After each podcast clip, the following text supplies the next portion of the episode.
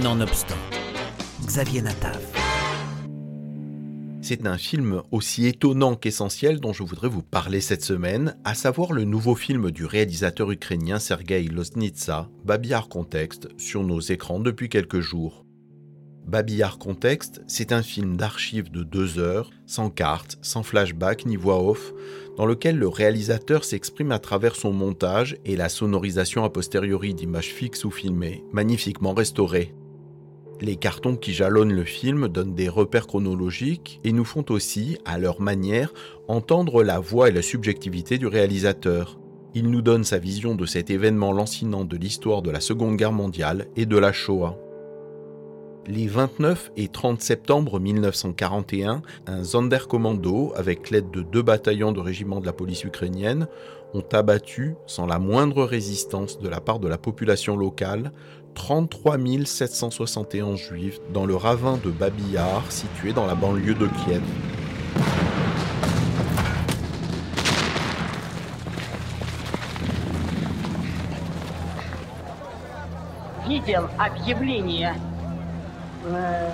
от захватчиков Киева по адресу э, евреев. Enfants, adultes, vieillards ont été assassinés dans ce ravin, une exécution de masse devenue la plus emblématique et la plus sinistrement célèbre d'une série de grands massacres de juifs commis sur le territoire ukrainien en 1941.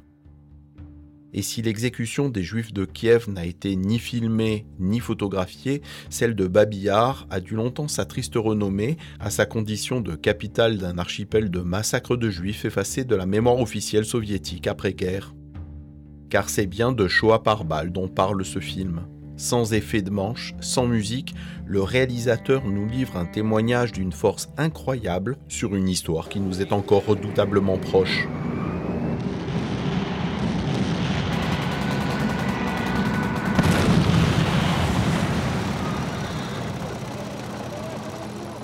приказал немедленно расстрелять абсолютно всех. Иначе, если хоть один выйдет оттуда, проговорится в городе, и на следующий день ни один еврей не явится с места расстрела.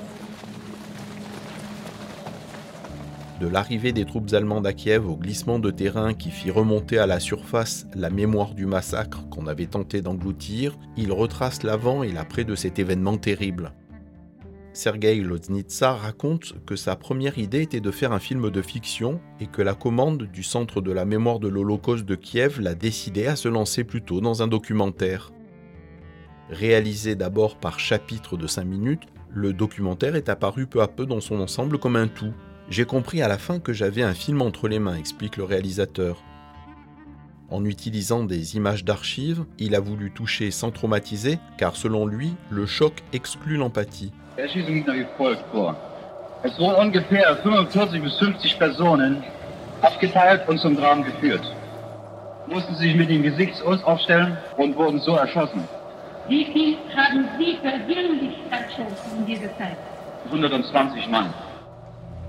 Avec Babillard Contexte, Sergei Loznitsa nous donne à voir des images parfois inédites, produites par des photographes ou des opérateurs au service de la propagande, que le réalisateur transcende grâce à son travail sur les archives. Un film indispensable actuellement au cinéma.